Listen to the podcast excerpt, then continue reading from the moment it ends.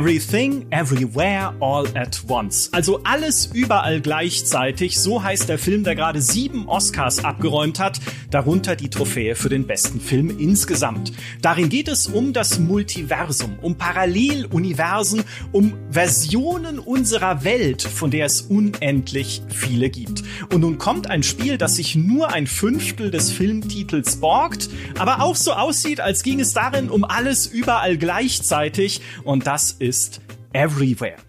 Im Trailer, der auf der Opening Night der Gamescom lief im letzten Jahr, waren futuristische Städte zu sehen, aber auch Rennwagen und mittelalterliche Windmühlen. Man sah allerlei Landschaften von Wüsten über Lavaflüsse bis hin zu Wäldern. Das alles in einer eher comichaften Grafik inklusive bunt kostümierter Charaktere. Aber dann gab's auch noch ein realistischer und düsterer anmutendes Settings mit einer Rakete und Explosionen und wir saßen da und waren verwirrt.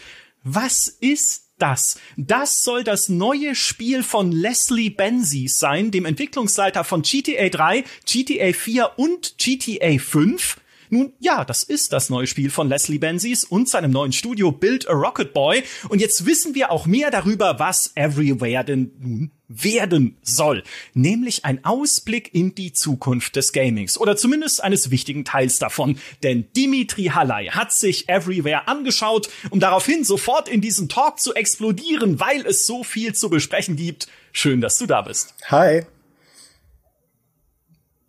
Ebenfalls mit dabei ist die Frau, die nie fern ist, wenn sie die Worte viel, zu und besprechen in einem Satz hört. Hallo, Geraldine Humann. Hallo, ich bin eigentlich auch nur hier, weil ich dachte, wir sprechen über Everything, eines meiner Lieblingsspiele. Ähm, das habe ich falsch verstanden, ich gehe auch wieder. ja. Bald sind all diese Filmtitelworte weg. Everything, Everywhere. Es muss nur noch All at und Once rauskommen. Mhm. Äh, ja, dann ist es alles vergeben. Ähm, Dini, magst du mal ein bisschen erzählen, was genau du von Everywhere gesehen hast und mit wem du da gesprochen hast? Ja, bisschen ist gut. Ähm, äh, das ist ein, eines dieser Spiele, das dich als Journalist äh, maximal herausfordert, ist halt irgendwie kompakt zu erklären, weil es einfach so viel ist. Ähm, ich sollte eigentlich nach Schottland fliegen, äh, zum Studio selbst, um mir das Ganze anzuschauen, aber der Flug ist gescheitert am britischen Wetter. Das ist so ein Klischee, aber äh, äh, es hat so sehr geregnet und gestürmt, deswegen musste ich in München bleiben. Aber es gab dann einen Ersatztermin nur für mich, äh, einen Zoom-Call mit äh, dem, nicht mit Leslie Benzies selbst, aber mit äh, Adam Whiting, dem ähm, quasi zweiten Creative Lead von äh, Everywhere. So, jetzt muss ich es auch richtig machen. Ähm, und da wurde mir das Spiel tatsächlich anderthalb Stunden lang gezeigt als äh, Live-Gameplay. Also es ist äh, zwar, ich konnte es nicht selbst mhm. spielen, aber es wurde mir vorgespielt, äh, zusammen mit ein bisschen Präsentation, weil die braucht man bei dem Spiel, um zu erklären, was da alles so ist. Ähm, genau, und das war äh, sehr, sehr, sehr, sehr, sehr, sehr viel Input. Aber ähm, äh, soll ich mal erklären, was es, äh, was es wird? Ja, ja oh Gott. Ähm, ja, also wir lassen dich jetzt einfach eine Stunde lang reden, weil wie gesagt, es ist so, es ist so viel. Aber ja, erkläre. Ich sehe euch ja gerade, das heißt, ähm, ich kann sehe ja, wenn ihr einschlaft. Ähm, also im Prinzip äh, Everywhere ist ein gigantischer Editor und ein Open-World-Spiel und ein Cyberpunk GTA. Und jetzt versuche ich das alles in die richtige Reihenfolge zu bringen. Ähm, also äh, dieses Spiel ähm, ist im Prinzip, wenn ihr da rein startet, erstmal sieht es aus wie ein klassisches Open-World-Spiel. Ihr fangt in so einer Waldlandschaft an und lauft da mit eurem selbst erstellten Avatar rum und könnt halt Doppel- und Triple-Sprünge machen. Äh, ihr findet eine Pistole, könnt ein bisschen rumschießen. Ähm, also erstmal sieht es aus wie so ein generisches Open-World-Spiel. Es gibt da Lavalandschaften und Canyons und Waldlandschaften und Eislandschaften und so, wie man das kennt.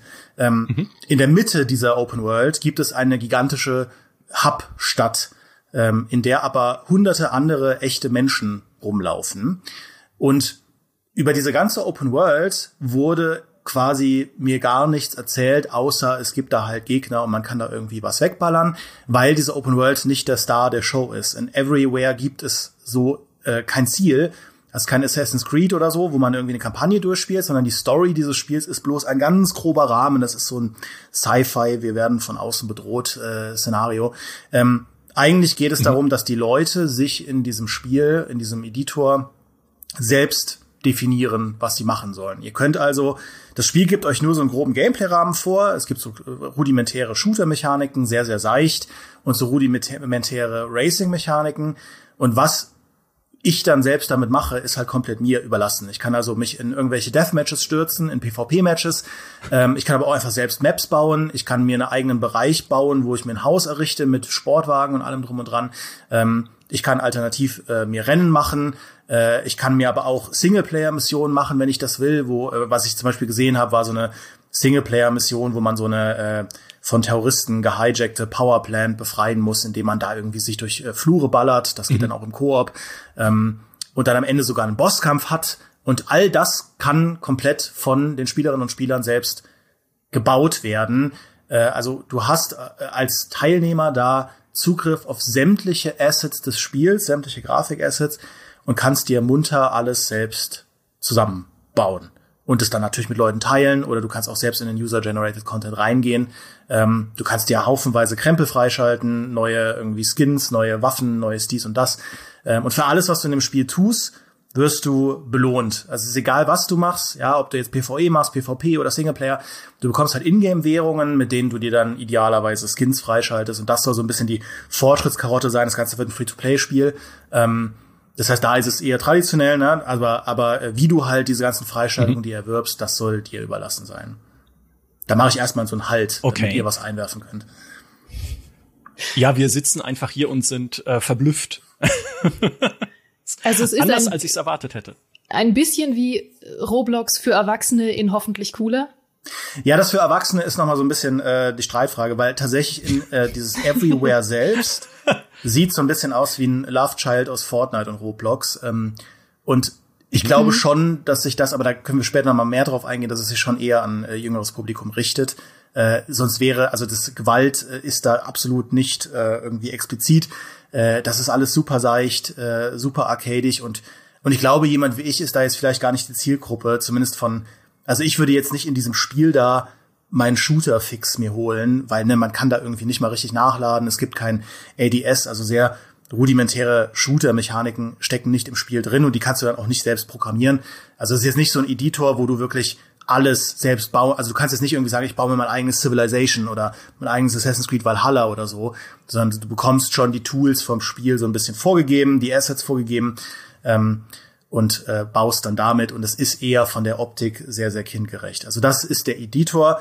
Ähm, sie wollen da so ein bisschen so eine Art ähm, Social Space erschaffen für Communities, wo du dann irgendwie nach Feierabend abhängen kannst und Leute einladen kannst und dann zeigt man sich gegenseitig, das ist so die Idealversion, dann zeigt man sich gegenseitig, was man gebaut hat ähm, oder stürzt sich halt in irgendwas rein, nimmt an irgendwelchen User, User erstellten äh, Turnieren teil und so. Ähm, und das ist alles mhm. sehr bunt, sehr schrill, sehr skinnig, also skinnig im Sinne von vollgeklatscht mit bunten Skins von irgendwie Rocker, Biker, Ballerina-Outfits, ähm, wie man es mittlerweile auch bei sehr vielen Ubisoft-Spielen sieht. Ja, haben, haben Sie denn gesagt, wie diese Sandbox in, also ne, die, wenn die Welt, äh, in der ich ja quasi editieren kann, wie diese Sandbox strukturiert ist? Also ist es eine persistente Welt, in der die Sachen, die ich baue, dann auch für alle anderen sichtbar sind? Also wenn ich jetzt irgendwie die Kathedrale zum heiligen Micha da in die Mitte der Stadt stellen möchte oder äh, zumindest an den Rand, keine Ahnung, wo man dann bauen kann, oder wenn ich eine Rennstrecke irgendwo hinbaue, sind das dann auch für alle anderen Teile der Welt, die sie sehen? Oder ist das so instanzbasiert, dass ich irgendwie sagen kann, äh, kommt in meine Version, in mein quasi im Multiversum, in mein Paralleluniversum dieser Welt, damit ihr meine Kathedrale besuchen könnt? Haben Sie dazu was gesagt? Ja, es ist genauso instanzbasiert. Also Sie haben ja noch nicht so richtig erklärt, wie die Open World, die Sie bauen, funktioniert. Es klang für mich nach, mhm. okay, das ist so ein Spielplatz, auf dem ihr auch rumlaufen könnt, aber nicht der eigentliche Star der Show. Und alles, was du baust oder was Leute bauen, wird als äh, sogenannte, also sie nennen das Arcs, äh, also äh, das ist im Prinzip ein eigener instanzierter Bereich, der dir gehört, in dem du machen kannst, was du willst. Mhm. Und im Spiel gibt es dann Portale, durch die du gehen kannst und dann landest du halt in diesen Welten. Ähm, das heißt, das ist alles so voneinander abgekanzelt. Ähm, genau, dann kann man Leute einladen, man kann es öffentlich teilen, man kann es mit Bekannten teilen, ähm, wie man es dann halt irgendwie kennt. Mhm. Genau, und ähm, ja. Wie viele ja. Millionen wie viele Millionen Leute stellen Sie ein, um da unanständige Inhalte rauszunehmen? Das habe ich Sie auch gefragt. Ähm, das ist ähnlich wie bei ähnlich wie bei Battlefield Portal, dass sie da so ein bisschen ähm, eine optimistische Haltung haben, was immer falsch ist. Also es hat sich auch immer als falsch herausgestellt. ja. ähm, aber zumindest äh, sagen sie, also sie wollen da so einen Mix aus ähm, persönlichem, also menschenüberwachtem Tracking machen, aber auch KI-unterstütztem Tracking, um äh, eben rauszufiltern, wenn Leute da Schmuddelkram machen oder ne, was man bei Forza ja auch oft sieht, mhm. äh, verfassungsfeindliche äh, Dinge machen oder so. Ähm, aber da müssen wir mal schauen, wie das dann im Detail wird. Ähm, und tatsächlich äh, finde ich es ganz interessant, weil man, also es gibt die Möglichkeit, äh, über Menüs diese ganzen Inhalte äh, zu aktivieren oder so. Äh, aber du kannst auch tatsächlich real zu diesen Portalen hinlaufen. Also der Multiplayer, die Matchmaking-Lobby ist tatsächlich einfach eine Lobby, in der du dann rumhängst und äh, dann durch Portale laufen kannst, um du zum Beispiel irgendwie Team Deathmatch zu spielen oder einen anderen Modus zu spielen. Und so wollen sie halt mit diesen Portalen auch immer mal wieder äh, dann äh, von, von Usern gestellte äh, Playlists featuren und dich natürlich dann ausstellen, wenn du besonders ähm, besonders äh, bemerkenswerte Dinge da äh, erstellt hast und so. Also du merkst, es wird sehr darauf geachtet, dass die Leute möglichst viel miteinander interagieren, möglichst viel Quatsch miteinander machen und so. Ähm, und das ist quasi alles der der äh, Editor-Part ähm, der äh, mhm. sein eigenes Zielpublikum hat. Und dann gibt es noch das große, große Aber von Everywhere, den großen Catch, den ich absolut, sowas habe ich noch nie erlebt. Ähm, in diesem Everywhere existiert ein komplettes eigenes cyberpunkiges, GTA-mäßiges Singleplayer-Story-Spiel mit echten Schauspielern. What? das komplett anders aussieht. Das hat also hat halt realistische Grafik. Das war das, was man in diesem ersten Teaser ganz am Ende gesehen hat. Ja, ähm, und da habe ich auch schon tatsächlich Live-Gameplay von gesehen. Da wachst du irgendwie auf als so ein äh, ähm, äh, quasi Cyborg, ähm, der aber aussieht wie ein Mensch und irgendwie, wo so ein Doktor über dir steht mit einer Nadel und äh, du wachst dann eben auf und es ist halt, wirkt, also es wirkt ein bisschen von der Optik wie Quantum Break. Also von dem, wie Sci-Fi mhm. es ist und wie realistisch es ist und so. Ähm, und das ist nochmal ein komplett eigenes Spiel in Unreal Engine 5, das super gut aussieht äh, und das, das halt quasi auch von Leslie Benzies entwickelt wurde. Und da sieht man eben seine Herkunft aus äh, ne, GTA und äh, das, was er da vor allem halt cool fand. Also das, ich, das wird jetzt, glaube ich, kein Open-World-Spiel oder so, ähm, aber vom, von der Ästhetik und so weiter ist das total, also das ist wiederum, da bin ich total die Zielgruppe von. Und das ist in Everywhere drin. Ähm, was absolut merkwürdig ist, ja, also ein komplett eigens produziertes Spiel mit Voice Acting, mit Singleplayer Mechanik, mit Storytelling, mit Schauspielern, allem drum und dran in einem Editor, der auch für sich wahrscheinlich schon Schweinegeld gekostet hat. Äh, und diese beiden Dinge wollen sie zusammenbringen. Ähm, und das ist Everywhere. So. Haben Sie erklärt, warum, was da der Gedanke oder der Prozess dahinter war? Also hat zuerst das eine existiert und dann hat jemand gesagt, nee, das müssen wir jetzt aber in den Editor packen oder oh nee, allein reicht das nicht, dann müssen wir noch einen Editor drumherum packen. Was, ja, Sie haben, was war denn da die äh, Entscheidung? Sie haben, es, Sie haben es nicht erklärt. Ähm, meine Theorie, es ist nur eine Theorie, ist, dass dieses Benzys Spiel, dieses Singleplayer-Spiel, der Hook sein soll, um Leute in Everywhere reinzuziehen, weil du hast nur Zugriff auf das Spiel, wenn du in diesem Editor drin bist. Das heißt, es ist ein bisschen wie ein Steam-Launcher. Ähm, mhm. Und ich bin auch mir ziemlich sicher, dass sie dieses Spiel auch verkaufen werden. Also das ist, also es wird in diesem Spiel, in diesem Free-to-Play mhm. Everywhere auch natürlich Premium-Inhalte geben und das wird garantiert einer davon sein. Also das äh, werden sie wahrscheinlich eventuell als Vollpreisspiel sogar oder für 30 Euro oder was anbieten. Ähm, und das soll halt der Hook, denke ich, sein, um vor allem Leute wie jetzt also ich rede mal von mir, aber halt so, ne, Leute, die irgendwie vielleicht jetzt nicht in diesem Roblox, Minecraft, Kosmos, der viel so von jüngerem Publikum lebt, drin sind, sondern die halt eher klassisch GTA-Fans sind oder halt so Singleplayer-Fans sind oder so. Ähm, also es soll mich quasi zur Interaktion motivieren. Ist meine Theorie, aber ich finde die ziemlich gut, ja. ja, ich finde die auch ziemlich gut. Ich habe so viele Gedanken dazu. Äh, ich gehe sie jetzt einfach nach und nach durch. Der erste ist, hey, das kann man doch cool storymäßig verknüpfen. Ich meine, überleg mal, es gibt diese düstere GTA-mäßige Cyberpunk-Welt und dann gibt's so ein Happy Bunty-Universum, wo es nicht mal Gewalt gibt. Naja, das ist doch vielleicht einfach in dieser düsteren Cyberpunk-Welt dieses Metaverse, wo dann alle hinflüchten, wenn sie eine heile Welt haben wollen. Ne, so könnte, so könnte man es allein schon äh, storytechnisch verknüpfen, diese beiden Universen. Ne? Kein Bock mehr auf die echte Welt. Komm nach Everywhere. Und dann ist überall so Werbung dafür, wo alles fröhlich ist und man sich austoben kann, kreativ, ohne vom Megakonzern unterdrückt zu werden und ständig explodieren Raketen überall oder sowas. Also das ist der eine Gedanke. Das wäre clever, das dann so zu verkaufen, ne, dass man auch da direkt, wenn, wenn Leute jetzt beispielsweise äh, tatsächlich eher aus so einer Hardcore-Gaming-Richtung kommen und sagen, hey, ich will das neue, coole Singleplayer-Spiel, an dem Leslie Benzies mitgearbeitet hat, Ah ja, aber in diesem Spiel gibt es ja auch dann wieder auch storymäßig die Verknüpfungen zu diesem Editor und zu dieser anderen Welt, kann ja auch ich mal versucht sein, äh, mhm. da mal reinzuschauen und zu gucken, was da so geht, auch wenn ich nicht aus dieser Roblox Fortnite Richtung komme. So, das ist der eine Gedanke. Und der zweite Gedanke ist, was ich mir gut vorstellen kann, ist, dass sie everywhere noch über diese, diesen Editor-Teil, dieser, dieser Sandbox-Teil, ne, noch darüber hinaus als, äh, als Plattform begreifen können, um da noch unterschiedliche andere Spiele anzudocken. Ne, ich meine, es ist ja die Unreal Engine 5, die kann sehr viel Unterschiedliches einfach darstellen und vereinfacht auch in vielerlei Hinsicht Entwicklungsprozesse mit Automatismen, die drinstecken, die halt äh, verschiedene äh, oder beziehungsweise Detailstufen äh, generieren können oder so, ohne dass man da jetzt viel manuelle Arbeit reinstecken muss. So, und wenn sie bei Everywhere dann sagen würden, naja, erstens hält uns ja niemand davon ab, mit unserem Studio neben dieser Sandbox auch immer neue so Singleplayer-Anflansch-Teile zu entwickeln. Ne, dann macht halt Leslie Benzies, wenn er Bock hat, als nächstes ein Mittelalter-Rollenspiel. Und bam, ist Maurice drin und bam, hast du Everywhere wieder in die Schlagzeilen gebracht. Ne, oder vielleicht dann irgendwie, vielleicht machen wir auch mal ein Autofahrspiel mit vielleicht bisschen mehr Physik oder sowas. Und bam, ist Timmy wieder drin ja, und, und spielt es wieder weiter. Also, dass man sozusagen Everywhere als so ein Hub hat für noch mehr einzelne Spiele, die sich daran andocken können. Und dann Stufe zwei des Weltherrschaftsplans.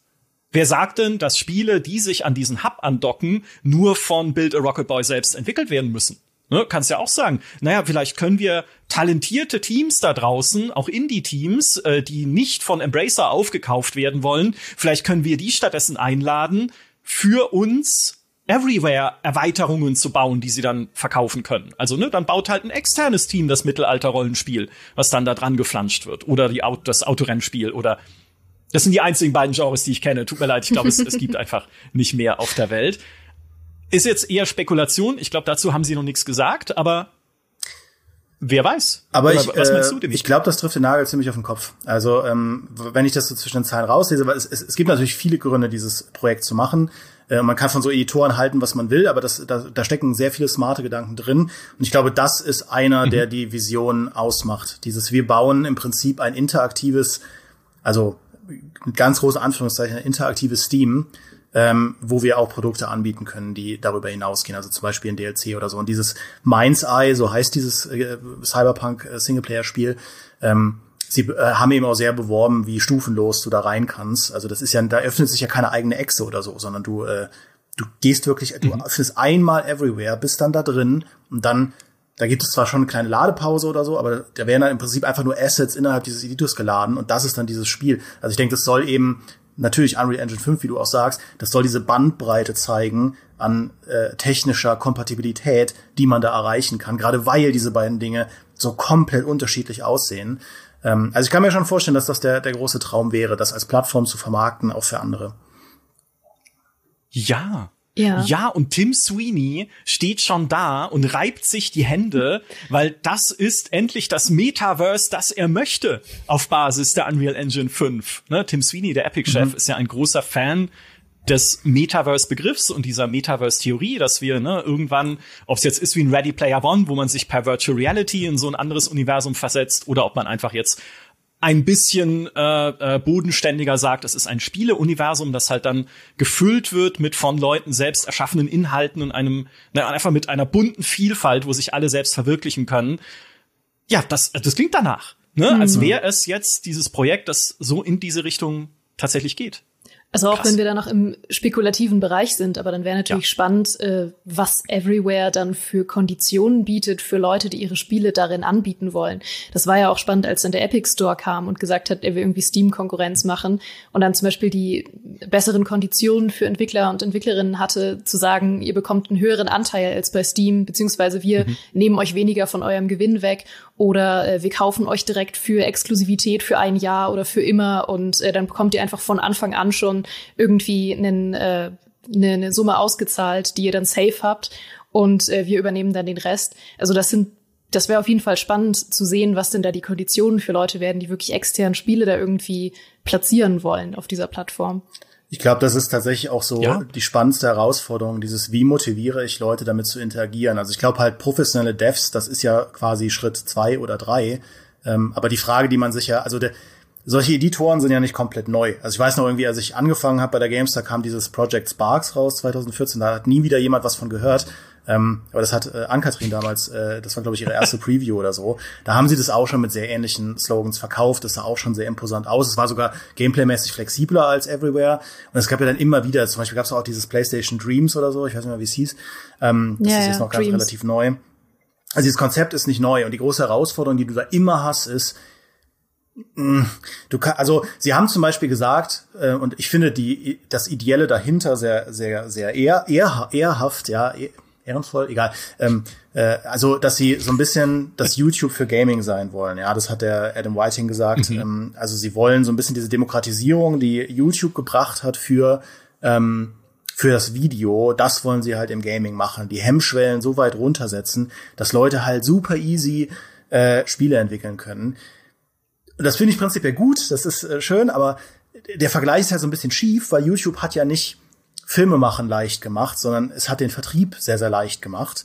Und erst im zweiten Schritt haben dann Leute angefangen mit Let's Plays und so äh, zu entdecken, okay, ich brauche gar keinen 100 Millionen Dollar äh, Film, damit Leute das halt ultra gerne gucken, sondern ich kann einfach meinen Bildschirm filmen und halt ins Mikro reden und das war relativ günstig dann zu produzieren. Also YouTube selbst hat da eher ein Tor geöffnet und ich sehe halt noch, noch nicht, wie Everywhere oder generell ein Spieleditor das gleiche für Gaming machen könnte, weil am Ende Gaming ist sehr schnell einfach kompliziert. Sie haben da zum Beispiel mir gezeigt, ne, also so simple, so diese Powerplant-Mission, ja klar, da kriegt auch jemand wie ich hin. Da geht's halt um simple Türschalter und Trigger und Spawnpunkte von Gegnern und so. Das ist nur halt auch relativ langweilig, muss man auch so sagen. Das so Level spielst du halt drei und dann hast du genug. Und dann haben sie mir einen Boss gezeigt, so einen riesigen Robospinnen-Boss, den sie, den sie dann auch komplett in Everywhere erstellt haben. Und das ist dann eher schon so deutlich jenseits von Schulinformatik. Natürlich musst du nicht selbst in Python oder weiß ich nicht, C-Sharp oder so diese Codes schreiben, aber du brauchst ja trotzdem ganz, ganz viele Logik-Notes. Du musst ein totales Verständnis davon haben, wie diese ganzen, dass der, dass diese Robospinne dann halt Feuer speien kann und wie sie sich verhält, wie die Beine und so sich verhalten, wie die Notes auch zusammenhängen. Was passiert, wenn halt einen, ein quasi Teil des Beins hochgeht? Was soll dann mit dem anderen Teil des Beins passieren? also die, die, man, man hat da wirklich auch gesehen, wie viele quasi Code Notes oder Informationsnotes oder Trigger Notes da an dieser Spinne dranhingen. Das war ein Meer an, äh, an halt äh, Dingen, die man umsetzen muss. Das sehe ich, also ne, Roblox zeigt ja auch, die Kreativität von jungen Menschen ist unendlich, okay. Aber es ist schon auch wirklich verdammt komplex. Und da bin ich noch so ein bisschen skeptisch, wie sie das hinkriegen wollen, ähm, dass Leute wirklich so damit spielen und so damit experimentieren. Aber ich bin auch, was das angeht, tatsächlich nicht so tief drin im Thema wie andere. Ja, äh, mein erster Gedanke, als ich davon gehört habe, war auch direkt des Dreams von PlayStation, was mittlerweile, siehst du, wir erinnern uns nur noch barely an den Namen. Das war damals auch, wurde so mega groß angekündigt und war auch ein total ehrbarer, ehrenvoller, ehren, ehrenhafter, ehriger, Ehren, Ehrenspiel. Ehren, ein Ehrengedanke. Ehre. Ein Ehrengedanke. Ähm, und trotzdem ist das heute, ich habe mal geschaut, das hat noch eine, eine ähm, ganz, ganz kleine Reddit-Community von irgendwie immer den gleichen drei Leuten, die ihre immer gleichen drei Projekte zeigen. Irgendwie einer arbeitet an einem Rebuild von irgendwie Zelda ähm, Ocarina of Time oder so und der andere hat irgend so ein Spiegelei-Bratspiel entwickelt und alle paar Wochen posten die mal ihren Fortschritt und das ist so das Reddit von Dreams gerade. Und ich glaube, dass zusätzlich zu dieser Herausforderung, die du genannt hast, dass natürlich der Editor trotzdem, wenn man was wirklich Hochwertiges machen will, immer noch unglaublich komplex ist, selbst wenn der Coding-Teil ähm, irgendwie ähm, zu großen Teilen jetzt visuell als Interface dargestellt wird oder so. Es ist am Ende immer noch Coding, was da im Hintergrund passiert. Das ist das eine Problem. Aber das andere ist, tatsächlich die Leute dazu motivieren, ähm, überhaupt irgendwas darin machen zu wollen. Und ich glaube, bei Dreams war so ein bisschen das Problem, dass einem einfach gesagt wurde, ja, du kannst halt alles machen. Und das ist so dieses Problem der weißen Seite. Dann sitzt man halt davor und denkt sich, ja, ich kann theoretisch alles machen. Aber es motiviert, glaube ich, nur bedingt. Und dann fängt man an, in dieser Bibliothek rumzustöbern von Dreams und man sieht vielleicht irgendwie zwei, drei Sachen, wo man denkt, oh ja, das ist beeindruckender, als ich gedacht hätte. Aber auch 98 Dinge, die einfach nicht besonders cool oder spannend sind und die nicht länger als eine Minute Spaß machen, sich darin aufzuhalten. Und was für mich immer so ein positives Beispiel von User-Generated Content ist, ist dann Super Mario Maker, weil da hat man schon eine viel konkretere Vorstellung davon, was man überhaupt darin macht. Man hat in Super Mario Maker auch Basic Mario Level schon drin, die man einfach spielen kann, wo man dann denkt, uh, vielleicht mache ich mal so ein ähnliches Level, aber ich mache es ein bisschen anders. Und dann fängt man damit an und dann wird man inspiriert und dann macht man irgendwann was völlig Wildes. In Super Mario Maker gibt's ja auch super spannende so Experimente, was man aus diesem Editor rausholen kann in Sachen irgendwie Rätsel-Adventure. Also manche machen einfach Rätsel-Level in Super Mario Maker. Super cool. Und ich glaube, da hat man eine größere Motivation, damit zu interagieren, weil man sagt, hey, ich habe eine konkrete Vorstellung davon, Mario-Spiele ist was, was ich kenne und jetzt versuche mhm. ich mal was eigenes in die Richtung zu machen. Wohingegen in Dreams oder jetzt in Everywhere oder auch in diesem Ding, was Epic mal rausgebracht hat, Core oder wie das hieß, ähm, da hat man halt einfach keine Vorstellung davon, was man macht. Und dann ist die Bibliothek häufig sowas wie, hier hat jemand ein Remake von äh, von der PT-Demo von Silent Hills gemacht. Oh, hier hat noch jemand ein Remake von der PT-Demo von Silent Hills gemacht. Ui, hier hat jemand ein Remake von Zelda Ocarina of Time gemacht. Ui, hier hat jemand ein Spiel gemacht, wie man ein Spiegelei brät. Und das ist dann häufig 98 Prozent von dem, was man in diesen Bibliotheken findet. Ja. Ja, und ähm, also ich meine, der Super Mario Maker hat ja auch den großen Vorteil, dass er super vermarktbar ist, weil du hast ja diese ganzen Hardcore-Level, mhm. Und als ich, als jemand, also die meisten Leute kennen ja Super Mario. Und wenn sie da halt diese krassen, irgendwie auf Twitch oder auf YouTube, diese krassen Hardcore-Runs sehen, die es ja gibt, äh, also das ist ja das Ding bei Mario Maker, finde ich, äh, auf YouTube.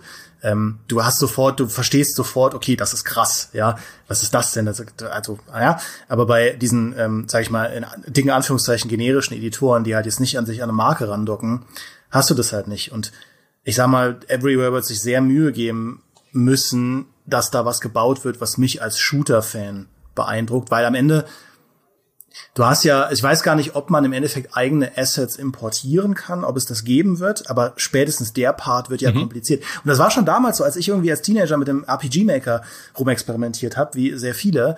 Das war halt auch, das war ja eine simple Skriptsprache und damit was zu bauen war gar nicht so schwierig. Das war selbst für mich als junger Teenie schon machbar. Da muss man nicht so viel können kompliziert wurde es genau in dem Moment, in dem du halt eigene Assets machen willst, eigene Grafiken, ja, ein eigenes Kampfsystem bauen willst. Und da wurde es ganz schnell einfach so komplex, wie halt normale Spieleentwicklung auch ist. Und das ist halt, finde ich, so eine Herausforderung, weil dann denke ich mir, Tools sind ja heute schon ein bisschen leichter oder zugänglicher als noch vor 30 Jahren, würde ich mir behaupten. Ähm, aber es ist immer noch komplex und warum nicht dann, also wenn ich dann wirklich mein eigenes Spiel entwickeln will, warum nicht dann direkt über die Sachen, die es gibt. Und dann kann ich es halt über Steam vermarkten. Weil Steam ist ja eigentlich das, was äh, YouTube für Filme war. Steam ist ja eigentlich der simpelste Weg des Vertriebs für junge Indie-Devs, die halt ihr Spiel unterstützen wollen und dann algorithmusbasiert hochspülen lassen wollen. Ähm, also dann diesen langen Weg zu gehen über Everywhere, wo halt dann noch nicht klar ist, okay, kann ich das denn überhaupt verkaufen? Verdiene ich Geld mit dieser ganzen Arbeit? Ist es mir das wirklich wert, da auf vorgefertigte Assets zurückgreifen zu können? Weil deine richtig eigene Vision, ich werde niemals mein eigenes Ghost Recon bauen können mit der Art Editor. Da hast du dann halt schon deine Grenzen. Also es, ihr merkt schon, ich bin vielleicht nicht die Zielgruppe davon. Ähm, ich glaube halt wirklich dieser Gedanke, der, der super essentiell ist bei Everywhere, ist dieser Gedanke von einem Social Space. Und den, den höre ich halt immer, immer wieder. Das war auch, als ich auf der Pressekonferenz in Paris war von Ubisoft das war ihr Riesending. Sie haben das irgendwie Third Place genannt, ja, dass du deine Arbeit hast oder sagen wir mal ehrlich die Schule, ja, wenn du die jüngeren Leute ansprichst mhm. ähm, und dein Zuhause und dann diesen dritten Ort, ja, was für die äh, nicht digitalen Leute der Skatepark ist oder der der generell der Park oder der Jugendtreff in den 80ern oder ich weiß es nicht, aber ähm, das soll halt das die Arcade-Halle. Ne, man, man geht halt davon aus, also wir reden ja auch mittlerweile von der von der Generation Alpha, dass ähm, dass die Leute, die nach der Gen Z kommen, aber auch natürlich schon die Gen Z, noch digitalisierter sind, noch nativer im digitalen Raum aufgewachsen sind. Und die Idee ist, dass du diesen Leuten im Prinzip virtuelle Räume gibst, in denen sie ihr Sozialleben leben können. Ja, ähm, und das will Everywhere stark sein. Ja, richte dein eigenes Haus ein, mach da deinen Quatsch, bau irgendein beklopptes Level, wo du, weiß ich nicht, irgendwas ne aus deiner Schule oder so, wo die, wo alle in deiner Schule irgendwie Charaktere sind oder was weiß ich und man mit den Rennen fahren kann. Also wirklich so eher so ein auch ein kindlicher Zugang. Ähm, ich glaube, das ist so der Hook, über den sie wirklich das junge große Publikum kriegen wollen. Und das ist auch der Hook, den ich sogar noch ein bisschen spannender finde als die Frage, kann ich damit jetzt mein eigenes GTA programmieren? Also ich, ich finde das super nachvollziehbar und ich finde, es ist nicht nur ein Hook für junge Leute, weil theoretisch, wenn du sagst, naja, lass uns doch nach der Arbeit oder heute Nachmittag irgendwie, wenn wir frei haben, uns alle in meiner Wohnung treffen in Everywhere, ne? Und dann können wir da irgendwie, weiß ich nicht, habe ich mir einen Billardtisch reingestellt, dann können wir einerseits einen Billardsimulator oder einen kleinen Flipper spielen oder was auch immer es da vielleicht an interaktiven Sachen gibt. Und danach, hey, schau mal, wo wir noch hingehen. Ne? So wie du dich in der echten Welt triffst und sagst, hey, guck mal, wo wir heute Abend da noch landen, nachdem wir was gegessen haben, kannst du halt hier sagen, na, dann gehen wir doch mal in den Hub Portalraum und schauen, was da gerade so neu angedockt ist. Ne? Vielleicht spielen wir dann ein Wettrennen irgendwie oder so, so ein Mini Mario Kart, was jemand gebaut hat. Vielleicht spielen wir irgendwie einen Bossfight gegen irgendein Monster, wo wir gemeinsam dann irgendwie äh, die Strahlen kreuzen müssen oder so. Lustig halt irgendwie Ghostbuster-Style. Also ich kann mir das schon vorstellen als als coole Art, einen freizeitlichen Nachmittag zu beginnen, an dem man sich zumindest nicht physisch selber treffen kann, ja, aber dann mhm. ein bisschen zu quatschen und dann so ein bisschen so reinzukommen. Warum nicht? Äh, das ist das eine. Und das zweite ist, ich glaube, Everywhere schöpft, was das Inhalte erstellen angeht, aus einem gigantischen Pool, den wir natürlich gar nicht so sehr auf dem Radar haben, aber das ist nun mal der Pool der Menschen, die Inhalte für Roblox bauen. Mhm. Weil ich habe mal die Zahl gelesen und die ist schon ein paar Jahre alt, dass es in Roblox knapp acht Millionen Leute gibt, die eigene Inhalte kreieren. Das heißt nicht, dass all diese acht Millionen Inhalte geil sind. Ja, wahrscheinlich sind nur ein ganz kleiner Teil davon wirklich geil. Und es ist auch sehr viel, ich probiere mal aus oder ich mache mal den Editor an und äh, spawne ein Monster, da habe ich keinen Bock mehr. Ne? Aber trotzdem, es gibt diesen gigantischen Pool an Leuten, die zumindest Interesse daran haben, das zu machen. Und wenn man sich dann aber Roblox anguckt, Roblox ist inzwischen hat so eine kritische Größe, die ja auch ein Steam beispielsweise hat. Ne? Ich meine, wir reden von Roblox, von einer Plattform, auf der über 56 Millionen Menschen, die meisten davon äh, minderjährig, täglich aktiv sind. Ja, also ein, ein Riesenwust an Leuten, aber genauso einen Riesenwust an Angebot gibt es da. Ne? Es gibt so viele Minigames in Roblox und so viele Sachen. Und ja, ich kann dann äh, Influencern zuschauen, wie sie die ausprobieren, um zu gucken, was taugt davon überhaupt. Äh, aber das ist ja bei Steam genau dasselbe, ne? Du hast ein Riesenangebot und das, was erstmal dein großes Problem ist darin, ist Sichtbarkeit, mhm. ne? auch als Indie-Team. Ich habe ein cooles neues Spiel programmiert, nimmt keiner wahr, weil pro Tag erscheinen 12.000 Spiele auf Steam. Ne? Äh, pro Jahr sind es, glaube ich, 12.000, aber ihr wisst, was ich meine. Und dann ein Angebot zu kriegen, hey, es gibt ja ein neues Universum und du als talentierter Schöpfer oder als talentierte Schöpferin kannst jetzt hier vielleicht mal gucken in unserem Everywhere, was du damit bauen kannst. Vielleicht geht da am Anfang noch nicht alles, was Roblox an Funktionen bietet. Vielleicht ist es noch ein bisschen simpler, weil du nur Assets verwenden kannst, die im Spiel selber drin sind. Aber mit der Zeit wird da sicherlich auch eine Möglichkeit kommen, eigene Texturen, Charaktermodelle und Coder einzubinden. Und dann schau doch mal, ob das nicht vielleicht die Plattform deiner Wahl ist. Und hey, du bist von Anfang an mit dabei, wenn das Ding dann größer wird. Ich glaube, der wirklich, der, der wichtige Faktor, und das werden sie machen, in irgendeiner Form, wird einfach sein, äh, wie belohne ich die Leute dafür? Wenn sie dann kommen und Inhalte bauen für Everywhere. Also, weil mit dem Editor zu spielen und dafür Erfahrungspunkte im Spiel zu kriegen, das ist ja schön und gut oder kosmetische Skins freizuschalten, aber like I care. Ja, das Geile an Roblox ist ja, du kannst mit diesen Inhalten seit 2013 echtes Geld verdienen. Allein 2021 hat Roblox über 500 Millionen Dollar an Entwicklerinnen und Entwickler von Roblox-Inhalten ausgeschüttet. Es ist irrsinnig, hm. ja, eine halbe Milliarde Dollar. Also sprich, Roblox ist auch wirklich, äh, du kannst, das ist ein Beruf. Ja, Inhalte für Roblox zu bauen ist ein Beruf. Und Everywhere muss es auch dazu machen, wenn sie erfolgreich sein wollen. Also, dass Leute dann sagen, hey, ich kann Inhalte für Everywhere bauen. Vielleicht machen sie am Anfang, wie es Minecraft ja auch hat, so ein Partnerprogramm, dass sie sagen, okay, das sind jetzt irgendwie kuratierte Community Creator, die schon bewiesen haben, dass sie halt nicht nur Unanständigkeiten und verfassungsfeindliche Inhalte machen, sondern halt wirklich hochqualitative Minigames bauen können. Und die unterstützen wir jetzt erstmal. Denen geben wir auch die Möglichkeit, vielleicht in ihren Minigames dann nochmal spezielle Cosmetics zu verkaufen, mit denen sie Geld verdienen ja, vielleicht haben wir da noch das eine oder andere Firmensponsoring, dann kannst du halt Sneaker von einer bekannten Marke in einem Minigame kaufen und damit verdienen die Firmen auch vielleicht noch ein bisschen Geld und die Creator, die das Minigame gebaut haben, verdienen noch ein bisschen Geld, ne? Und so halt anfangen über Partnerschaften nach und nach da äh, so eine Ingame-Wirtschaft zu erzeugen mit User-Generated Content, wie es halt Roblox hingekriegt hat. Ja, also das ist ja eigentlich deren großes Verdienst. Nicht nur, dass sie irgendwie es schaffen, äh, ein, ein großer Teil der Jugendkultur geworden zu sein, sondern einen neuen Weg aufgezeigt haben, äh, mit Jugendkultur Geld zu verdienen. Ja, indem mhm. man halt genau diese, diese Hub-Welt weiter befüllt. Und klar, ich meine, äh, zu den Plänen, äh, nehme ich an, haben sie noch nichts gesagt, aber ja, ja. also. Es, es gibt halt irgendwie äh, drei Ingame-Währungen und dein Spielerlevel, das hat man zumindest schon gesehen, aber ich habe sie dann natürlich auch genau danach gefragt. Ähm, und da ja. sind sie noch so ein bisschen zurückhaltend und sagen, okay, es wird diverse Belohnungen geben, wenn du als Creator tätig wirst. Ähm, aber wie das genau monetarisiert wird und so. Was auch ganz interessant war, es gab äh, nur als ähm, äh, kleiner, kleine, kleine Randnotiz, äh, es gab auch, es, du kannst nicht nur eigene Level und so weiter da verkaufen in diesem Shop, äh, sondern auch äh, eigene Bauteile als Kreationen. Also du kannst äh, den Fachbegriff, den sie hm. da benutzen, vergessen, aber du kannst zum Beispiel diese Bossspinne, die kannst du auch einfach als Gesamtprojekt blocken, als Block speichern und dann einfach in diesem Shop anbieten. Ähm, also sie, sie haben schon sehr viel über Economies nachgedacht. Die Frage ist halt, wie viel davon ist halt echt, äh, echt Geld, wie viel davon ist halt Ingame-Währung. Was ich aber gut fand, ne, weil ich auch nicht so klingen will wie jetzt eine äh, kritische Altherrenperspektive, aber ich finde halt die kritische Linse immer äh, sehr spannend. Ähm, ich, ich glaube ihnen schon, dass es ein, dass es ihnen da darum geht, ein cooles Produkt abzuliefern. Zumindest auf Basis, ne, das sind ja immer Präsentationen und so, und, ne, das ist nicht die finale Release-Version. Aber sie haben zum Beispiel sehr klar gesagt, äh, und da zitiere ich so halb aus dem Gedächtnis, wir machen nicht so eine Blockchain-Scheiße.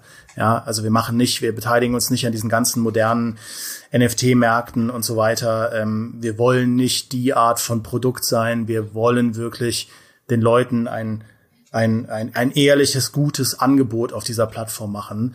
Ähm, und wir wollen auch kein Pay-to-Win-Quatsch machen, äh, sondern das ist wirklich unser Versuch, eine virtuelle Welt zu erschaffen mit einer Monetarisierung, die für uns so ist, dass wir halt die, äh, die Lichter anlassen können. Auch da ne, muss man immer abwarten. Ja, man kann viel erzählen, aber es war zumindest in der Präsentation von dem, was sie gezeigt haben, fand ich es cool, dass sie sich klar gegen irgendwas abgrenzen, weil das sieht man gar nicht so oft in äh, solchen Präsentationen, vor allem nicht von den von den äh, Studiochefs.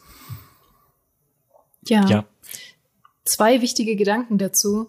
Das eine ist, ähm, du hast jetzt natürlich ein bisschen fabuliert, Micha, mit dem ganzen, mit den ganzen Zukunftsplänen von wegen äh, Sponsoring von großen Firmen und Echtgeld und äh, dass da richtig ein großes, großes Konzept hintersteckt. Aber es ist ja schon durchaus wahrscheinlich, dass sie sich darüber Gedanken gemacht haben. Und ich hole jetzt ein bisschen aus mit einem kuriosen Vergleich, aber bear with me. Es ist ein ähm, bekanntes Ding in der Horror-Indie-Szene, dass viele Spiele versucht haben, nach dem großen Hype von diesem Five Nights at Freddy's genau das quasi nochmal zu machen. Five Nights at Freddy's wurde erschaffen ähm, unter dem Gesichtspunkt, wir wollen einfach dieses Spiel machen. Und durch Zufall und durch glückliches Schicksal und glückliche Fügung ist dieses Spiel zu einem richtig großen Marketingphänomen geworden, woraufhin das auch ein richtig großes Merchandise-Ding mitgezogen hat und äh, plötzlich lauter Kollaborationen mit anderen Spielen, mit Minecraft, mit, äh, mit Filmen und Schlag mich tot. Das hat ja auch ein hauptsächlich junges Publikum, dieses Five Nights at Freddy's irgendwann angezogen. Mhm. Und dann war das irgendwann eine Riesenmarke. Und daraufhin haben dann andere Indie-Horrorspiele gesagt, oh, wir wollen genauso ein Five Nights at Freddy's entwickeln und haben von Anfang an mit diesen Gedanken im Hinterkopf ihre Spiele entwickelt. Und ein absolutes Negativbeispiel, was dafür immer genannt wird, ist dieses Poppy's Playtime. Vielleicht hat schon mal jemand von euch irgendwo dieses Monster gesehen von Poppy's Playtime. Das ist so ein blaues, fusseliges Monster, was ein bisschen aussieht wie aus der Sesamstraße. Und du siehst total, dass sie das von Anfang an mit dem Gedanken entwickelt haben, oh, wir wollen das direkt mit einer großen Marketingstrategie auf den Markt bringen, weil die haben gerade mal Kapitel 1 von diesem Spiel rausgebracht und hatten im Menü schon den Punkt Merchandise. Und du konntest direkt, hm. Kapitel 1 kam raus, es war nicht besonders gut und du hattest direkt einen Punkt im Menü, hier geht's zum Merchandise. Und deswegen konnte dieses Spiel niemals so ein Phänomen werden, weil es das einfach von Anfang an geplant hat und, und es so gewollt war. Und jetzt versuche ich wieder zurückzucirkeln, damit dieses Argument Sinn ergibt. Wenn jetzt solche Virtual Worlds existieren, die sagen, hey, wir wollen genau auf dieses Konzept von Roblox aufspringen und wir wollen direkt von Anfang an eigentlich schon dahin, wo Roblox nach Jahren irgendwann war, dann kann das auch schiefgehen, wenn man nicht von Anfang an sagt, hey, eigentlich wollen wir erstmal euch nur ein cooles Produkt bieten. Und dann ist es ja durchaus hoffnungsvoll, dass sie das zumindest schon mal gesagt haben in der Präsentation, dass das eigentlich ihr erster, ihr erster Wunsch ist. Wäre auch, wäre auch komisch, wenn sie es anders sagen würden. Das Na, wir wahr. wollen erstmal irgendwie, wir bauen erstmal irgendwie so, irgendwie so Makeshift-Schrott zusammen und dann, das wird es schon. Ähm, Ja. Aber der Punkt ist natürlich vollkommen richtig. Das ist auch das, was mir im Kopf rumkreist bei dieser Open World Sandbox. Naja, wenn es da aber jetzt gar nichts darin zu tun gibt, was irgendwie Spaß macht. Also das ist auch, ne, ich meine, sie haben ja diese Landschaften im Trailer gezeigt, aber irgendwie muss es doch irgendwas geben, was mich zumindest ein bisschen motiviert, da drin äh, auch mal damit zu interagieren und darin rumzulaufen, ne? über diesen Social Hub hinaus einfach mich mit dieser Welt zu beschäftigen, weil sonst, also klar, es gibt halt dann noch, wie heißt es, Mind's Eye. Mind's ich denke immer an genau. Mind's Eye, ne? Ja, Ja. man kann immer die äh, Stadt in Rheinland-Pfalz, ist Mainz in Rheinland-Pfalz? Ja. Oh Gott, bevor ich mich ja weiter verstricke, ne, äh, genau. Jedenfalls, Mainz Eye kann ich natürlich trotzdem spielen, aber warum soll ich mich mit dieser Sandbox groß noch weiter beschäftigen, wenn darin alles, was ich erleben kann, ein vereinfachtes Fortnite oder selbst nicht mal das ist, ne, weil es noch kein Battle Royale gibt, sondern irgendwie einen, einen billigen Comic-Shooter. Ja, deswegen diese, also irgendwie mehr Basis sollte da sein, Ja, finde ich auch. Ja, es ist ganz interessant, dass sie, ähm, weil sie sich so bewusst eigentlich dagegen entscheiden. Du bekommst, ähm, ich habe ja dieses Anfangstutorial schon gesehen. Das ist wirklich nur fünf Minuten, so die Grundlagen von äh, so springst du und so läufst du. Ähm, und sie sagen ganz bewusst, wir wollen die Leute nicht zu lange bei der Hand nehmen, sondern sie sofort halt freilassen in diese Sandbox. Ähm, natürlich wollen sie auch dir, nehme ich mal an, irgendwelche Arten von Suggestions geben, ja, dass es irgendwelche Empfehlungen geben wird. Ähm, aber sie meinten, sie, sie tun sich halt schwer damit, ähm, die Leute jetzt einfach nur mit Dailies und Weeklies voll zu werfen ähm, und Ja. mit, mit ganz viel Kram voll zu werfen, weil sie, und das fand ich auch ganz interessant, er hat sich schon, also der, der äh, Adam Whiting hat sich schon sehr, sehr klar positioniert, ähm, weil ich habe sie gefragt, warum sie denken, dass die Art von UGC-Projekt, also User-Generated Content-Projekt, heutzutage wichtig ist. Und ähm, da meinte er, das ist, er, er ist der Meinung, dass halt viel Kreativität im Mainstream verloren gegangen ist. Ja, das ist eine Argumentation, die wir auch in der Community immer wieder äh, hören. Viel Kreativität verloren gegangen ist in dieser absoluten Professionalisierung von allen Bereichen von Spielen. Also zum Beispiel, wir hatten es ja erst, äh, die Spielerführung ähm, wo dann irgendwie alles so durchgetaktet ist, dass dir genau gesagt wird, was du wo machen sollst und sie verstehen sich als Gegenentwurf dazu. Ähm, was ja eigentlich eine interessante Idee ist, aber ich sehe genau die Herausforderung, äh, die du da auch siehst, Micha, dass äh, dass man da ja den Leuten trotzdem was an die Hand geben muss, weil sie in diesen Editor zu führen, du musst ihnen halt das Gefühl von Relevanz vermitteln, dass das, was ich hier gerade tue, irgendeine Relevanz hat. Weil gerade wenn ich zum Beispiel noch keinen Freundeskreis habe, der in dem Spiel aktiv ist, muss ich ja mit irgendwas anfangen. Ich muss ja irgendwie da rumspielen. Ich sollte damit Blöcke aneinander basteln, was auch Geraldine sagte, sonst diese äh, weiße, äh, weiße äh, Canvas, ja. Ähm, ich soll da irgendwie Blöcke aneinander packen und der jetzt da irgendwie was bauen und das halt mit der Community scheren. Hm, ja, okay. Ähm, oder soll ich da jetzt Rennen fahren? Ja, gut, bin ich jetzt zwei Rennen gefahren, zweimal Erster geworden. Kann ich mir jetzt Rollschuhe von kaufen? Okay, ist cool. Aber ich, will ich jetzt wirklich, will ich jetzt wirklich noch auf die, keine Ahnung, Inline-Skates sparen? Also ich sehe da einfach noch sehr, sehr viele Herausforderungen, die das Spiel haben wird, um, um erfolgreich zu sein. Ja. Noch ein zweiter Gedanke zu dem, was ihr auch genannt habt, mit dem virtuelle Räume schaffen, um da mit seinen Freunden abzuhängen und äh, dass das vor allem jetzt für die neue Generation, die so stark auf Digitales schon erzogen ist, äh, irgendwie relevant wird. Wenn man mal drüber nachdenkt, gab es das ja immer. Also in meiner Kindheit waren diese Virtual Worlds ähm, zum Beispiel solche Sachen wie irgendwie Club Penguin oder Habbo Hotel. Das waren so diese Kinder-MMOs, ähm, wo man auch virtuelle Räume hatte, um eben sich selbst zu äh, auszudrücken, sich selbst äh, zu designen, seinen Raum zu gestalten und mit Freunden abzuhängen oder Leute kennenzulernen. Und davor waren es halt irgendwie wahrscheinlich andere Sachen und davor waren es irgendwie Multi-User- äh, Multi-User-Dungeons, äh, die ich ja auch noch gespielt habe mit Legend of the Red Dragon und of the Green Dragon. Ähm, also eigentlich gab es das ja schon immer. Ich glaube, dass es sich einfach irgendwie ein bisschen ähm, entwickelt hat von diesen Multi-User-Dungeons hin zu Kinder-Virtual Worlds, die ja zum Beispiel auch oft mit Marken verknüpft waren. Ich, ich glaube, irgendwie allein McDonald's hatte irgendwie mehrere solcher Virtual Worlds, solche Kinder-MMOs, in denen man abhängen konnte. Ähm, und, und andere große Marken, Spielzeugmarken hatten das natürlich en masse einfach. Ähm, ja. Mattel hatte total viele eigene Virtual Worlds. Und jetzt geht das eben rüber zu diesem ganzen ähm, Minecraft und äh, Fortnite-Thema, weil das jetzt eben aktuell angesagt ist. Ja, aber ich, das ist auch eine relativ äh, natürliche Entwicklung, weil äh, es ist ja, aber es ist völlig richtig, ne? Der Wunsch, dich einfach auch mit Leuten treffen zu können in einem virtuellen Raum, ist so alt wie der virtuelle Raum selbst. Ne? Ist ja klar. Ich will Dinge lieber gemeinsam mit anderen machen, als sie alleine zu machen. Es sei denn, ich will eine Story erleben, dann habe ich um Himmels Willen niemanden dabei zu haben, weil sonst kann ich mich nicht konzentrieren. Aber das ist eine andere Art von andere Art von Diskussion. Ähm, und jetzt zu sagen, naja, ich meine, Minecraft hat es ja gezeigt und was aus Minecraft erwachsen ist, war ja dann auch dieser Weckruf zu sehen, hey, es sind aus Minecraft nochmal auch ganz viele Subkulturen entstanden, die halt auf ihren eigenen Servern bestimmte Unterspielarten von Minecraft dann wieder betrieben haben. Also, ne, dann ist die Minecraft-Rollenspiel-Community da mit verschiedenen Servern. Es ist irgendwie die Prison-Server-Community da, wo man sich irgendwie frei bauen muss oder irgendwie, äh, weiß ich, ich bin nicht so drin in der Minecraft-Szene, aber ihr wisst, was ich meine, ne? Dann gibt's die Leute, die einfach bauen und fantastische Projekte da irgendwie in den Himmel wachsen lassen und so weiter und so fort. Also, und das alles trotz ne, eines Spiels, auf dem das basiert. Und Roblox ist dann halt der nächste Schritt zu sagen, na ja, wenn wir ein Spiel haben, das halt so variabel zu bebauen ist, dass sich da auch Leute einfach ihre eigene Erfahrung, die sie jetzt gerade suchen, ne, sei es ein Shooter, sei es ein Rennspiel, sei es ein Bosskampf, sei es irgendwie auch nur in Ruhe bauen oder einfach nur in Ruhe irgendwo sitzen bei einem virtuellen Kaffee und quatschen. Ich will doch nur hier Dann sitzen. bieten wir das auch als Plattform.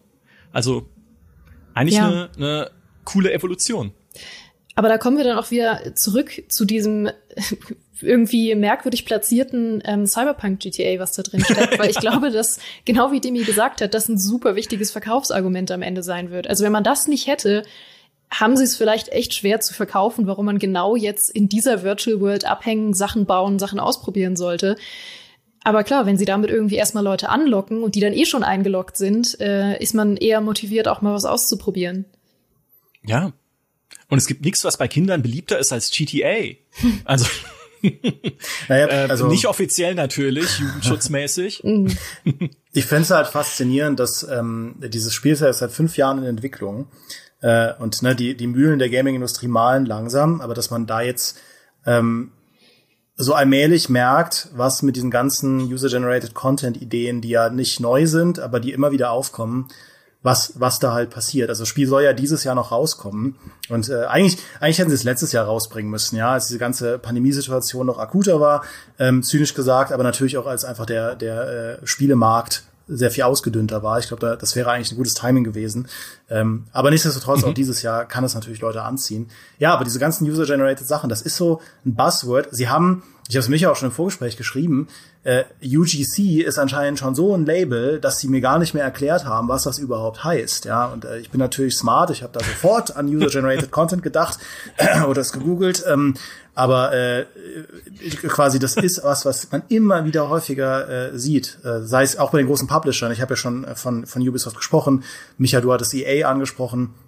Dass einfach diese Vorstellung davon, dass man die Leute selbst zu den Creatoren werden lässt, ist einfach extrem in unserer Zeit.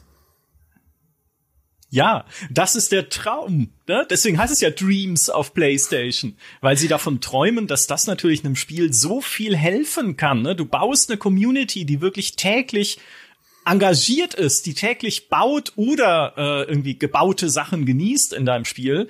Das ist der Traum. Aber ich find's halt geil, wie dieser Traum immer wieder kommt so alle paar Jahre, ne? Wo alle, ich habe ist lustig, weil du warst ja letztes Jahr bei Ubisoft in Paris und hast mit denen auch gesprochen über äh, darüber, wie sie halt die Zukunft von Ubisoft sehen, ne? wo sich Ubisoft das ja so von Krise zu Krise gewandert ist in den letzten Jahren, wo die sich eigentlich jetzt hinentwickeln möchten, um da auch wieder Stabilität reinzubringen. Und auch da war User-Generated Content ein großes Thema. Mhm. Und dann habe ich gesagt, oh cool, äh, da gucke ich mal, ob es noch mehr Interviews gibt mit Yves Gilmour zum Beispiel, mit dem Firmenchef und habe dann ein Interview gefunden, wo Yves Gilmour sagt, User-Generated Content ist die Zukunft. Wir haben ein Geheimprojekt in der Entwicklung, das auf User-Generated Content setzt und auf Kreativität unserer Community. Und da habe ich geguckt, Äh, dieses Interview war vor 16 Jahren.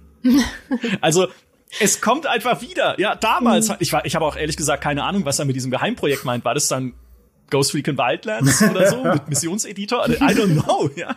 Oder was anderes. Aber Ne, it, it, it goes in circles, sagt man auch. Also dieser, dieser Trend kommt immer wieder. Und genau, Electronic Arts ist auch wieder sehr stark engagiert in diesem äh, Feld User-Generated Content. Einerseits natürlich, weil sie bei Die Sims gesehen haben, dass das ein sehr großer und fruchtbarer Bereich sein kann, wenn Leute halt eigene Sachen bauen in den Editoren und auch diese, diese total engagierte Sims-Community, die daraus entstanden ist, ne, aus Modding und Editoren, ist ja für EA mega wertvoll, weil denen können sie auch DLCs verkaufen und so weiter.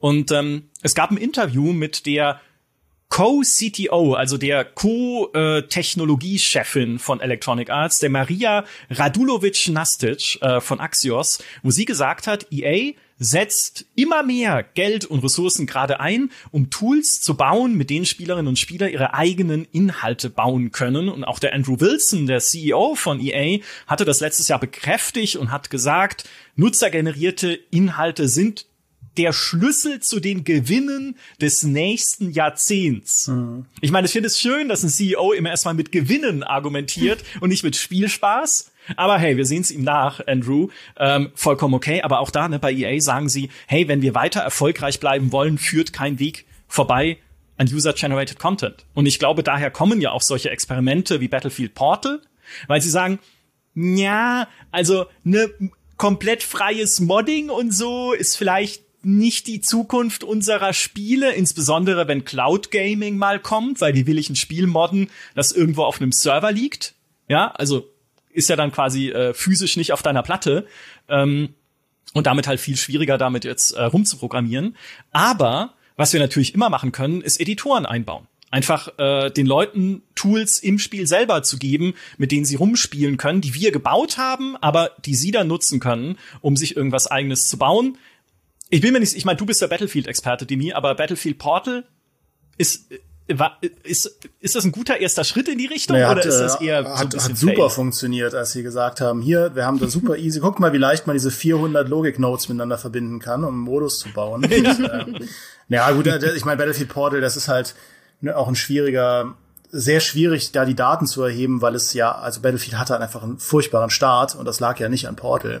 Ähm, also wer weiß, in welche Richtung es gegangen wäre, aber Stand jetzt ist es halt ähm, äh, relativ kaputt, äh, weil ja auch sowieso dann zur Release alle das Ding nur genutzt haben, um halt XP-Farm-Spots zu bauen.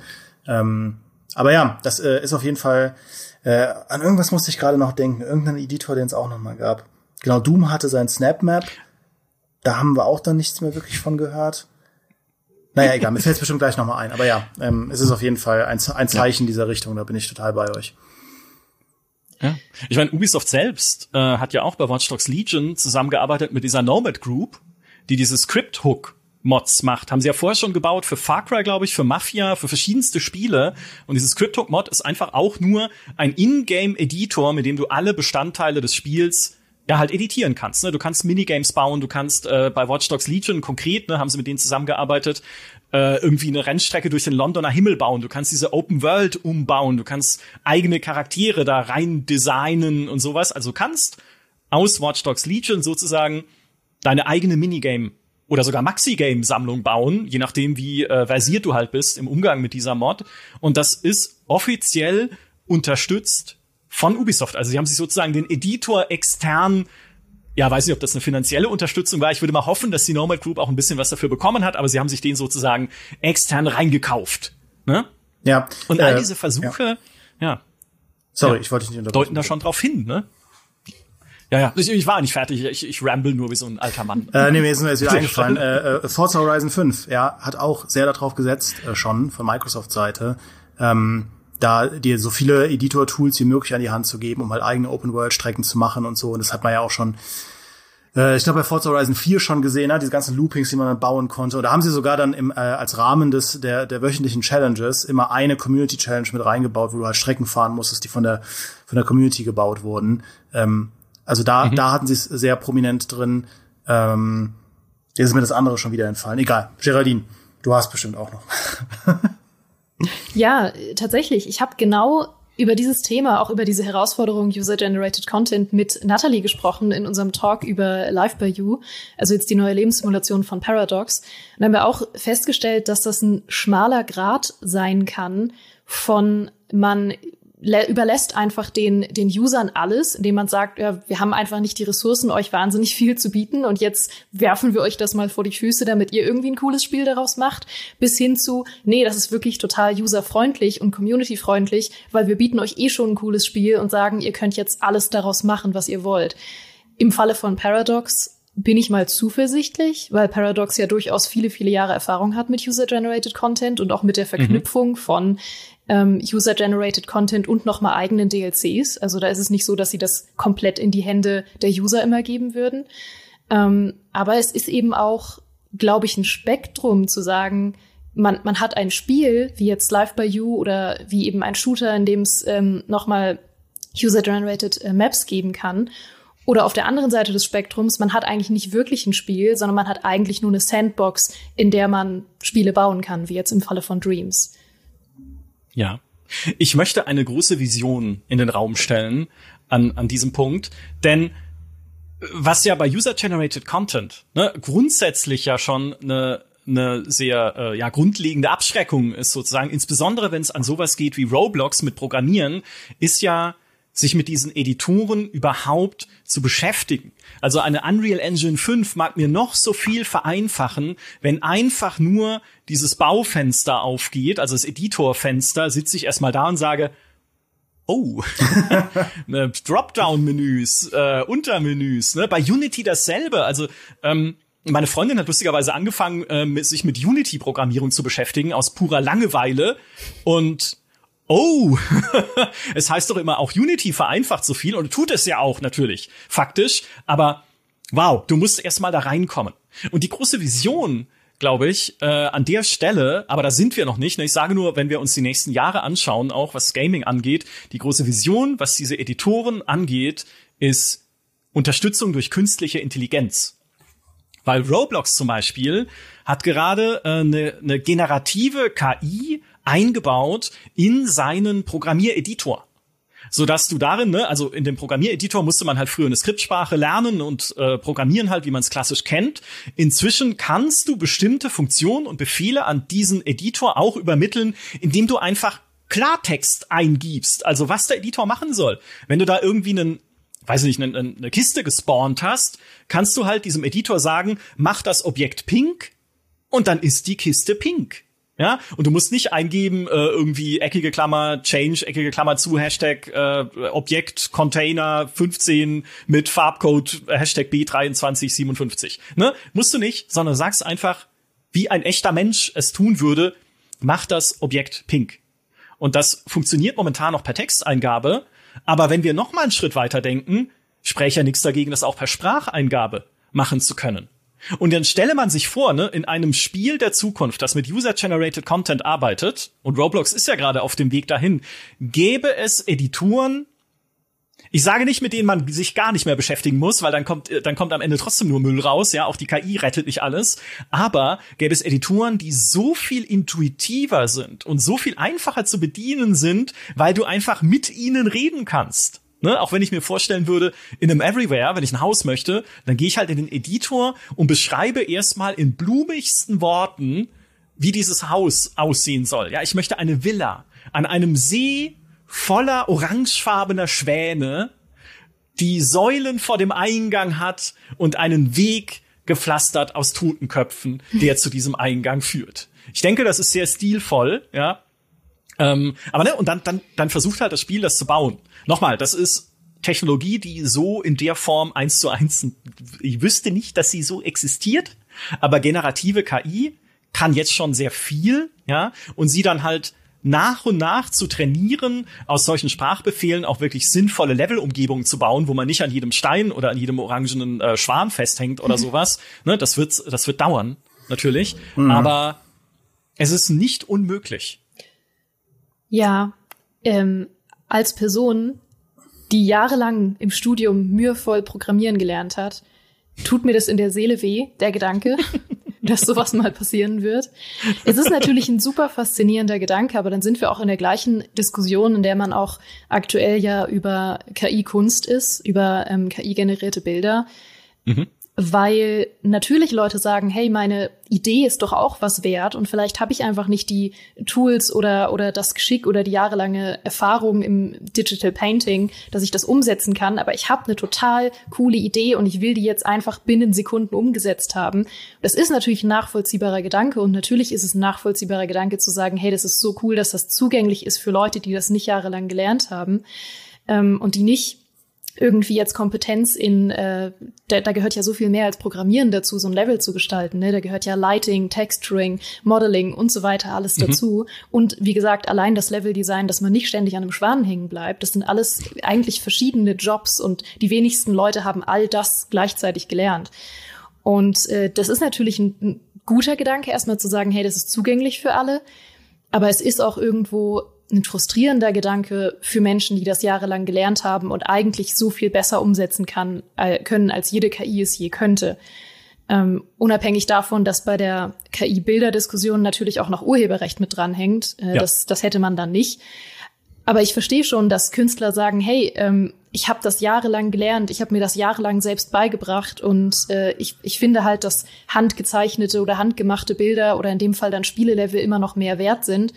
Und wenn man dann überflutet wird mit so KI-Content, könnte sich da sehr schnell ein Überforderungs- und Sättigungsgefühl einstellen, vor allem wenn die dann alle gleich aussehen. Man hat es ja eh schon, dass wenn man in einem Editor arbeitet, ähm, in dem man vorgefertigte Assets benutzt oder selbst Assets erstellt wie in Dreams, es sieht immer nach Dreams aus. Es hat immer diesen Shader von Dreams drüber, es hat immer die Farben, so diese Farbpalette von Dreams, man sieht es, wenn man genau hinschaut. Und wenn das dann auch noch KI generiert ist, Boah, weiß ich nicht. Was denn? Das Spiegelei-Spiel kriegt doch eine KI auch hin, ja. glaube ich. Ja, ähm, ich, äh, meine Hoffnung wäre ja, aber das ist jetzt ne, wiederum sehr, sehr weit in die Zukunft gedacht. Meine Hoffnung wäre ja, dass trotzdem dieser qualitative Unterschied, ob ein Spiel von wirklich echten Menschen mit kreativen und guten Ideen und Gedanken entwickelt wird oder ob es von einem Editor entwickelt wird, äh, oder beziehungsweise von der KI halt einfach anhand von kruden Vorgaben ausgewürfelt wird, äh, dass dieser Unterschied halt dennoch auch in Zukunft weiter besteht. Natürlich. Also, dass wir zum Beispiel jetzt auch auf Everywhere bezogen eindeutig merken, dass Mind's Eye als handgebaute Erfahrung von einem Team, das vom ehemaligen Entwicklungsleiter der GTA-Serie geleitet wird, eine choreografiertere und hochwertigere Erfahrung, also äh, hoffentlich ist, als es irgendwas ist, was in Everywhere selbst gebaut wurde. Ne? Und dass dann auch andere Module, hypothetisch gesprochen, die an Everywhere angedockt würden und von wirklich engagierten und fähigen Teams gebaut werden, auch noch mal eine ganz andere Hausnummer sind als hey, ich habe hier mein eigenes Mario Kart gebaut in Everywhere. ne? Also jetzt mal, ohne dass ich jemals ein Mario Kart bauen könnte. K könnte ich nicht. Ja, also, da, also selbst das wäre schon eine große, äh, große, äh, wie sagt man auf Deutsch, Accomplishment, Leistung, genau. Das irgendwie hinzukriegen. Also, dass es das weiter gibt, so diese mhm. Unterschiede, das, darauf würde ich schon hoffen in Zukunft. Ja, und ich, ähm, also ich meine, es kann ja auch ein transformativer Prozess sein, dass, äh, das, also wo ich zumindest, also das halt das, wenn du ein, ein Genie hast, es im Endeffekt trotzdem einen Unterschied macht, selbst wenn dieses Genie mit KI äh, unterstützter, ähm, was weiß ich, Editor-Software entwickelt, ähm, dass quasi der Mensch und die tollen Ideen von Menschen, wie auch Geraldine es angesprochen hat, äh, da immer noch eine Rolle spielen. Äh, weil im Endeffekt, es ist ja, ist genau was du sagst, Geraldine, am Ende ist ja eine edle Idee dahinter, nämlich ähm, im Prinzip alle Menschen zu befähigen, ihre Ideen umzusetzen, unabhängig von, sage ich mal, ähm, Talent jetzt in äh, Programmierung oder in ähm, mathematischem Denken oder in Modeling oder was weiß ich. Ähm, und da, da will ich auch dran glauben, dass das einfach immer noch einen Unterschied machen kann. Ja, ich habe übrigens äh, heute ja? hatten wir die Meldung, dass, ähm, dass äh, Ubisoft ja auch schon mit KI unterstützten Tools äh, Dialoge schreiben lässt. Da mhm. liegt jetzt auch irgendwo ein offensichtlicher Joke zu Assassin's Creed Valhalla auf der Straße. Aber den mache ich jetzt nicht, weil ich nicht Stimmung gegen KI machen will, weil es muss ja nicht heißen, dass diese Dialoge wirklich von einem Roboter geschrieben sind, sondern da geht es ja auch sehr viel. es geht ja sehr viel einfach darum, dem menschlichen Denken und dem menschlichen Handeln Stützräder an die Hand zu geben, Prozesse zu vereinfachen, Barrieren zu abzuschaffen, dass es halt mehr transformieren wird als nur das, dass es zu simpel gedacht ist, Das liegt auf der Hand, aber ich bin zumindest sehr neugierig, was auch Everywhere damit in den nächsten Jahren machen wird, weil das wird jetzt einfach, äh, das wissen wir ja, einfach ein sehr schneller Prozess werden, KI-Integration in allen Bereichen. ja. ja noch ein fabulierender Gedanke dazu. Ich glaube, dass es nicht nur weiterhin natürlich einen Unterschied machen wird, ob irgendwas handgezeichnet, handgebaut, handprogrammiert ist, äh, handgeschrieben oder eben von der KI erstellt wurde. Ich glaube auch, dass die Tatsache, dass man es in äh, allen Medien einfach merkt, wenn man einfach mal genauer hinschaut, dass es von der KI existiert. Also äh, jetzt am Beispiel von Bildern eben, dass natürlich KI-Bilder alle irgendwie diesen distinkt KI-Look irgendwie haben. Und ich habe neulich einen interessanten Tweet dazu gesehen von äh, einer Künstlerin, glaube ich, die hatte geschrieben, dass äh, sie sich vorstellen könnte, dass der Trend äh, dadurch mehr geschiftet wird in den nächsten Jahren zu, ähm, sage ich mal, objektiv hässlicherer Kunst, äh, zum Beispiel Richtung Folk Art. Und damit meinte sie Kunst, die so Ecken und Kanten hat, nicht wirklich hässliche Kunst, sondern ähm, so zum Beispiel super grob äh, skizzierte Kunst, Folk Art, ähm, Sachen, die nicht in diesem perfekten KI-Universum existieren und von der KI auch nicht nachgemacht werden können. Und das könnte ich mir dann natürlich auch vorstellen, wenn wir jetzt wirklich in die Richtung fabulieren, hey, es gibt super viel KI-generierte Spiele und Level, vielleicht geht der Trend, weil man dann davon wieder übersättigt wird oder es irgendwann zu viel gesehen hat, wieder mehr in Richtung ähm, Spiele mit Ecken und Kanten. Mehr Gothic, meinst Ja, Piranha Bytes jubelt. Ja, ja Gothic, richtig. Der Trend geht Richtung Gothic. Exakt. jawohl, jawohl. Die neue Sternstunde für Piranha Bytes. Aber klar, ja, gut vorstellbar. Ich meine, es gibt ja auch Experimente im Kleinen, wo ähm, so auch von, von Modding-Teams erstellte KI-Tools Spiele bereichert haben. Es gibt eine Mod für Mountain Blade 2 Bannerlord, die den NPCs im Spiel, die halt sonst nur drei, vier Sätze äh, äh, im Gesicht haben, die sagen können, wollte ich eigentlich sagen, ähm, die denen einfach mehr in den Mund legen kann, was dann generiert wird auf Basis von ChatGPT. Ich habe es, muss dazu sagen, ich habe es selbst nicht ausprobiert, also äh, Nutzung auf eigene Gefahr, keine Ahnung, was Ne, man hat ja sonst was alles schon an äh, tatsächlich faktisch falschen oder noch schlimmeren KI-Aussagen gesehen von diversen Tools. Nichtsdestotrotz, ne, auch in solche Richtungen kann man halt denken, dass äh, eine eine Aufgabe, für die auch selbst das Entwicklerteam ja keine Ressourcen allokieren würde. Ne? Hey, mach mal noch mehr generische NPC-Dialoge. Ja, danke vielmals. Ne, dass auch so eine Aufgabe dann am Ende selbst wenn sie es nicht im Studio machen, auch wieder extern von einem Modding-Team vielleicht in dein Spiel reingebastelt wird, mit Hilfe von KI-Tools. Also, dass du einfach das Spiel ein bisschen äh, dadurch bereichern kannst. Und was dazu kommt noch, äh, woran die Haven Studios gerade arbeiten in Montreal. Das ist ein Studio, das Sony gehört. Das ist ein neues Studio von Jade Raymond, ne, der ehemaligen Producerin von Assassin's Creed. Das ist das neue Studio, was sie gegründet hat. Und die arbeiten auch nach eigener äh, Aussage an KI-Tools, mit denen es möglich ist, zumindest grobe virtuelle Charaktere, also die Schablonen von Charakteren zu erstellen auf Basis von einfachen Texteingaben. Ne? Also im Prinzip das, was der Roblox-Editor auch macht, dass du sagen kannst, okay, ich will irgendwie einen Piraten mit Augenklappe und Holzbein und einem Papageien auf der Schulter mit einem roten Mantel an. So, um mal den absolut originellsten Charakter aller Zeiten zu entwerfen. Und dann sagst du das dem Tool und das Tool baut dir eine grobe Version davon auf Basis wahrscheinlich von anderen Ubisoft-Spielen oder Ubisoft-Datenbanken, mit denen sie es gefüttert haben. An ist es ja gar nicht mehr Ubisoft, ups, die Jade Raymond geklaut hat bei Ubisoft von Sony-Datenbanken natürlich, mit denen sie es dann gefüttert haben als Studio. Egal, irgendwelche Datenbanken halt. Ne? Baut ihr daraus eine grobe Version und dann kann immer ja noch mal jemand rangehen mit einem Händchen und einem Gefühl für ja, wofür soll der Charakter stehen? Ne? Welche Details bringen wir da noch mal besonders zum Vorschein? Also einfach noch mal viel intensivere Beschäftigung damit sogar auch wie dieser Charakter am Ende aussehen soll, wenn diese diese Grobarbeit, diese Schablonierung am Anfang, tolles Wort, wenn die übernommen wird von einem Tool. Also insofern, ja, KI kann viele rechtliche Stolpersteine und sonstiges noch haben, aber sie kann auch Chancen haben und sie kann erst recht auch Chancen haben für User-Generated Content, glaube ich, wenn es möglich wird, Editoren in Zukunft leichter bedienen zu können. Das war unser kleiner Ausblick äh, in die Zukunft des Gamings. Es sei denn, ihr beiden habt noch Dinge, die jetzt euch dringend auf der Seele lasten und die ihr unbedingt noch loswerden müsst. Nee, ich weine mich jetzt in den Schlaf bei dem Gedanken an User-Generated, KI-Generated äh, Spiele in den nächsten Jahren. Okay. Ich werde auf jeden Fall. Okay. Oh, schade. Ja, ah. ähm, ich, da, ich meine, ja, naja. Wenn, wenn die, wenn die, ja, ich meine, ist halt so dann. tut mir, tut mir leid. Hashtag schade. Ja. Mach das.